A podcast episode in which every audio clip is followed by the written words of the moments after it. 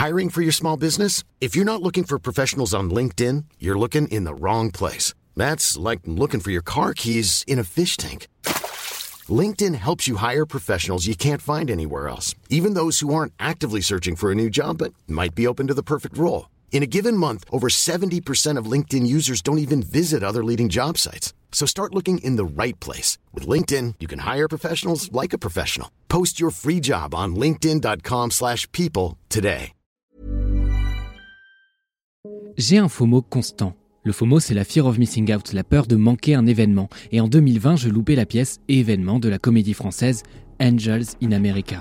C'est une pièce cultissime de Tony Kushner de 1991 qui parle aussi bien de sida, d'homophobie et de religion dans l'Amérique ultra-libérale de Ronald Reagan, emoji vomi.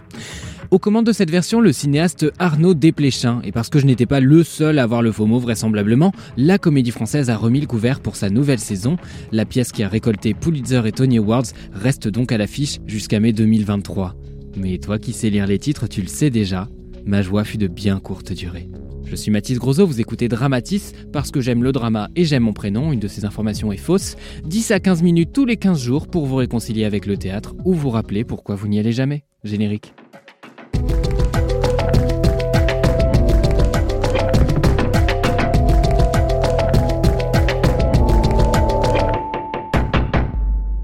Jusqu'ici, auditeurs, auditrices, vous avez connu ma joie. Ma joie alors que j'assistais au renouveau de la comédie musicale à la française devant le Starmania de Thomas Joly. C'est l'épisode 2. Vous avez connu ma peine alors que Lorraine Marx déclamait un témoignage poétique brut et urgent. C'était l'épisode 10. Mais sachez que mon émotion principale au théâtre, c'est la colère. C'est la colère parce que je suis misophone. Et oui, on t'entend tripoter le programme en papier Jean-Yves, toute la sainte fucking représentation. Je sais pas, étire-toi, branle-toi, fais des mandalas, mais détends-moi cette main. C'est la colère parce que ce qui se joue, ce n'est jamais que du théâtre. Et je ne suis pas qu'un spectateur, je suis aussi un jeune bisexuel avec des convictions de gauche. Et rien qu'en disant ça, bizarrement, eh ben on lâche pas le même rire gras face aux vannes qu'on nous sert sur un plateau. Et oui, les woke cassent l'ambiance en soirée, même les soirées les plus cossues. Mon émotion, c'est la colère enfin parce que plus vous allez au théâtre, plus vous voyez les ficelles, les tendances, les redites. Vous êtes un vieux loup de mer, le menton si relevé qu'il vous chatouille les sourcils. Vous avez tout vu et vous n'aimez plus rien. Vous êtes un génie omniscient, vous êtes... Olivier Neveu? Non? Pardon, je m'égare. C'est la colère aussi, et peut-être surtout quand on touche à des œuvres que j'aime. Quand la déception est à la hauteur de nos attentes, et ben on trempe sa plume dans la villageoise, une bouteille de vitriol à la main. J'aime Angels in America. J'aime Angels in America parce que, comme beaucoup de jeunes queers, l'histoire de jeunes séropos qui se battent contre la maladie, le stigmate et la solitude dans une métropole ultra-libérale, c'est une histoire qui résonne. C'est une histoire qui aurait pu être la mienne, qui aurait pu être la nôtre à quelques décennies près, et qui l'est parfois encore, et une histoire dont je me souviens chaque fois que je prends la PrEP, le traitement de pré-exposition au VIH, chaque fois que je me rappelle le droit de consulter mon dossier médical, bref, chaque fois que je me rappelle à qui je dois ces droits qui nous semblent pourtant acquis. Vivement le centre d'archives LGBT pour que cette histoire existe quelque part en France. À bon entendeur. Ça y est, j'ai 50 ans, j'écris les commentaires sur Facebook. Super. Alors des récits sur les pauvres homosexuels qui meurent du sida, il y en a à peu près autant au cinéma qu'il y a d'opposants à la réforme des retraites dans la rue. Alors les hétéros, ils viennent nous lâcher leur meilleure performance, hein, grimés en malade, trop contents de recueillir un Oscar, le badge du meilleur allié et en prime la postérité grâce à un film culte militant nécessaire. C'est vrai que notre histoire, il la raconte mieux que nous. Hein. Euh, bon, si vous voyez pas ce que je veux dire, n'hésitez pas à écouter l'épisode précédent. En colère, oui, en boucle, certainement pas. Oui, les récits sur le sida ne manquent pas, mais parmi les films, parmi les pièces, il y en a une qui se distingue par sa fantaisie, une fantaisie volubile où la réalité cruelle investit chaque silence. Oui, bon, le suspense est limité, hein, vous savez de quoi parle la chronique, vous avez lu le titre, mais savez-vous de quoi parle la pièce? Angels in America, deux livres, un Pulitzer, résumé. Pryor Walter, jeune New-Yorkais de 30 ans que le sida détruit à petit feu, se voit peu à peu délaissé par son compagnon qui ne supporte plus la situation. Quelques blocs, le jeune avocat Joe Pitt, mormon dans le placard, délaisse sa femme complètement shootée au Valium, alors que lui se laisse doucement corrompre par Roy Cohn, un autre avocat conservateur, lui aussi dans le placard. La maladie s'invite partout, et avec elle, le stigmate, la honte, la peur. Bref, faut vraiment pas avoir vu la pièce pour penser que c'était mieux avant. Hein. C'est l'époque où l'administration de Ronald Reagan fanfaronne quant à ce qu'elle appelle encore le cancer gay. En conférence de presse, Larry Speaks, qui représente le gouvernement, charrie le journaliste qui l'interroge sur la montée du VIH, avouant qu'en vrai, il en sait rien et que globalement, il s'en fout. Un peu partout, on raconte que c'est le ciel qui punit les gays.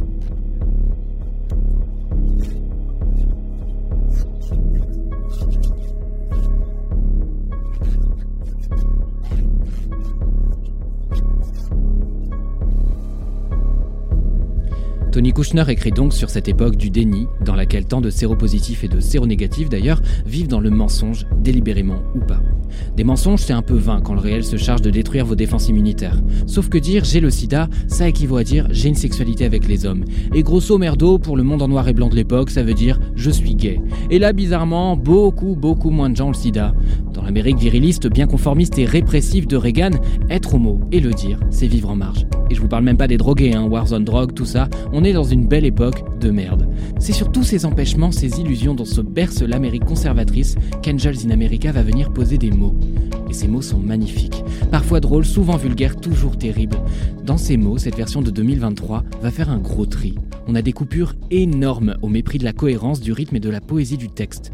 Le texte est quasiment diminué de moitié, mais signe avec ça. Oui, je vous le disais, je suis plutôt en colère, hein. il faut être honnête, ces lignes de texte, j'y suis attaché, parce que ce sont celles de personnages qui perdent pied, qui délirent, et dans ce New York en crise apparaissent alors des anges, des prophètes et des esquimaux. Bon, une fois qu'on a dit ça, s'il n'est question que de coupe, pourquoi tant de colère? Après tout, des coupes ratées, j'en ai eu plein, hein. Instagram le sait, ma mère le sait, vous le savez, et quoi? On va pas jeter Arnaud Desplechin, réalisateur star aux encombrants pour autant, hein. Le problème, c'est que tout ce que le texte dit, le décor le réexplique, et tout ce qu'il ne dit pas, ou plutôt ce qu'il ne dit plus, c'est la perte de toutes ces émotions qui viennent secouer les corps des personnages, toutes ces émotions que finalement on n'a plus le temps de ressentir. Alors si vous ne savez pas que la pièce se passe à New York, paf Vous avez Brooklyn Bridge sur un écran de 10 mètres de haut, c'est plus clair Attendez, maintenant on est dans la part de Joe et sa femme. Amenez le mur en briques. Boum Transition escalier, voilà Central Park. Il neige parce que c'est l'hiver. Est-ce que tout le monde suit? Ouais, tout le monde suit. Kushner pense son texte comme une série de split screen. Vous savez, ce processus de cinéma qui consiste à séparer l'écran en deux et voir deux actions en même temps. Bah, au théâtre, ça se matérialise par une frontière fictive sur le plateau et puis des dialogues qui s'entrecroisent. Arnaud Desplechin est bon élève, alors il divise sa scène en deux avec des petits rideaux pour qu'on comprenne bien chez qui on est. On a un petit mur en briques parce que c'est New York, avec des fenêtres derrière lesquelles un écran hurle C'est Manhattan ici, vous voyez? Au milieu du premier acte, alors que les limites commencent à se brouiller entre les espaces, que l'écran disparaît, et qu'on distingue de lointains accessoires, un fond de scène en construction, du bordel quoi, je reprends espoir. Ça fait 30 minutes que j'assiste à cette mise en scène timide qui n'ose même pas le minimalisme, et je fulmine. Et puis mes espoirs se vautrent car très vite, chacun retrouve sa petite place. On prend le soin d'amener chaque accessoire sur des petites roulettes, des fois qu'on serait trop con pour comprendre une convention de théâtre. La convention, souvenez-vous, j'en parlais dans l'épisode sur L'errance et notre vie, la petite forme de Simon Falguière autour de la pièce Le Nid de cendre. D'ailleurs, je l'ai vu, c'était formidable. La convention, pour faire de la redite, c'est ce qu'il y a beaucoup au théâtre et très peu au cinéma. C'est l'art de faire semblant et de collectivement se dire Ok, j'y crois. Le spectateur voit qu'une comédienne est la même, mais accepte que ce soit un autre personnage, il accepte d'y croire.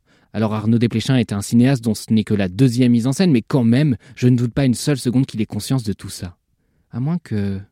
À moins qu'on ait muséifié un texte punk, révolutionnaire, qui parle aussi bien de la culture gay que de la culture juive, des avocats véreux du sud de Manhattan que des marginaux du Bronx, à moins qu'on ait radicalement amoindri la portée de ce texte en faisant de ses protagonistes de tristes porte-manteaux du musée Grévin. Putain, c'est moi ou on a mis la révolution sous cloche? Dans sa note d'intention, Desplechin l'admet, c'est un point de vue cinéphile qu'il apporte sans l'érudition d'un théâtreux. Et en vrai, tant mieux, je m'en fous qu'il puisse invoquer Jean Villard, Sophocle ou Sheriff Aluna pour défendre ses mises en scène. Moi, ce qui me chagrine, c'est qu'il donne l'impression qu'il considère le combat comme un combat d'hier. Bon, à ce que je sache, Act Up et AIDS n'ont pas été dissous, et le potentiel transgressif de la pièce ne tient pas seulement à la critique de l'Amérique néolibérale de Reagan qui résonne avec celle de Trump. La transgression tient aussi au fait de ne pas tenir cette vision misérabiliste, réaliste, presque documentaire sur les gays séropositifs, cette représentation à laquelle on a droit à chaque fois. Non, Kushner a créé une fantaisie gay. La transgression tient aussi au fait qu'on a des folles sur scène, et pas des folles risibles, pas celles qu'incarnent Michel Serrault, Christian Clavier ou Didier Bourdon, celles qui se passent de cages, de carcans, des divas qui ont le goût du camp, de la subversion et de l'ironie tragique. On y reviendra, si cette transgression a eu lieu, c'est en grande partie grâce à la distribution. Et la transgression tient aussi au fait qu'on a en salle Richelieu, une des salles principales de la comédie française, des scènes de cruising. Le cruising, c'est cette sociabilité sexuelle typique de la culture gay, le fait de se promener dans certains parcs, certaines piscines, certaines pissotières et même des bibliothèques pour rechercher des partenaires sexuels. Le cruising, c'est une sexualité clandestine, le jeu du chat et de la souris avec la police, dans une époque où beaucoup de ces homosexuels et bisexuels sont mariés. D'ailleurs, on voit une scène de sodomie euh, qui est à peu près aussi vraisemblable qu'Olivier Dussault dans le rôle-titre d'un spectacle équestre Son et Lumière au Futuroscope. Je pose ça là si vous en avez l'usage, les chéris, hein, mais une sodomie, même à sexe, ça se prépare. Hein. Pourquoi je dis tout ça? Eh ben parce que ça m'interroge sur un truc qui dépasse la pièce. C'est quoi une mise en scène? Qu'est-ce qu'apporte une mise en scène à un texte? Bon alors là, si on était sur France Culture, on inviterait deux vieux en duel pour une émission de 5h30. Et Roger Blin disait ceci, et Brecht écrivait cela. Mais je pense que fondamentalement, je froisserai personne en disant que la mise en scène, c'est un point de vue sur une pièce. Et si c'est une bonne mise en scène, bah, le point de vue est clair. Alors parfois cette mise en scène poursuit les intentions du texte, parfois il va l'ancrer dans une toute autre réalité. Par exemple, je vous renvoie au Don Juan de David Bobet dont j'avais parlé dans un autre épisode, qui erre au milieu des statues déboulonnées pour interroger cette question de la figure du héros passé, du mythe de la séduction à la française qui tombe en décrépitude. Ça, c'est un point de vue clair sur une œuvre. C'est ce qui me blesse le plus dans cette mise en scène timide, littérale et schématique d'Angels in America. À la fois le texte a été amputé de certaines de ses plus belles lignes, et en même temps, la mise en scène s'incline religieusement devant lui. Rien n'est ajouté, pas une seule idée, pas un dispositif, pas un point de vue qui ne soit pas une didascalie ou un implicite du texte initial tous les efforts se concentrent sur le jeu. Et Dieu merci, le jeu est à la hauteur de nos espérances, en tout cas des miennes. Il faut rappeler que la comédie française est connue pour avoir une troupe de comédiens et de comédiennes permanentes. On y trouve des pensionnaires qui peuvent ensuite devenir sociétaires et donc pleinement intégrer cette troupe. C'est comme American Horror Story en gros, vous avez le même casting d'une saison à l'autre mais pas du tout dans les mêmes rôles. Bah là c'est pareil, alors on retrouve des comédiens qu'on adore, on retrouve l'excellent Gaël Camille Lindy, le Camille Desmoulins de La mort de Danton, pièce qui passe actuellement à la comédie française d'ailleurs, dans le rôle de Bélise un infirmier afro-américain probablement le plus flamboyant de la pièce et peut-être celui qui connaît le mieux les coulisses peu reluisantes du rêve américain. Bon, je pose ça là, mais c'est sans doute un de mes personnages préférés.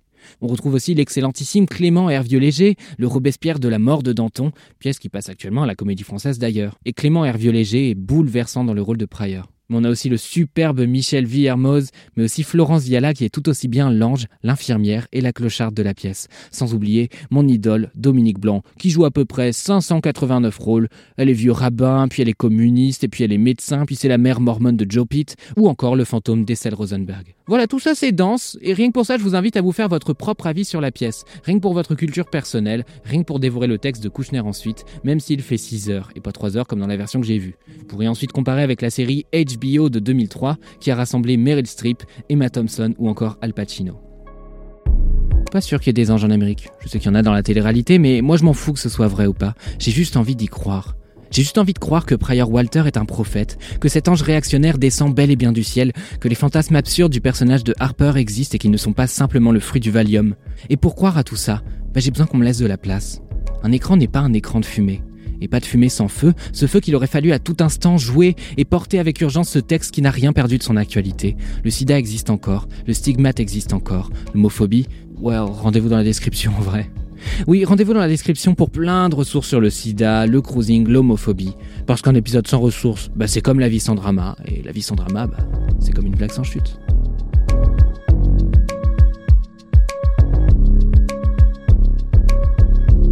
Vous avez écouté le 11e épisode de Dramatis, le podcast de Mademoiselle pour vous réconcilier avec le théâtre ou vous rappeler pourquoi vous n'y allez jamais. Je suis Mathis Grosot, j'écris, je produis, je réalise, je compose pour ce podcast. Je précise aussi que je suis dévasté si vous n'en parlez pas au moins à 48 personnes après chaque écoute. Mais ça, vous le savez déjà, parce que ce podcast ne doit pas son nom au hasard. Salut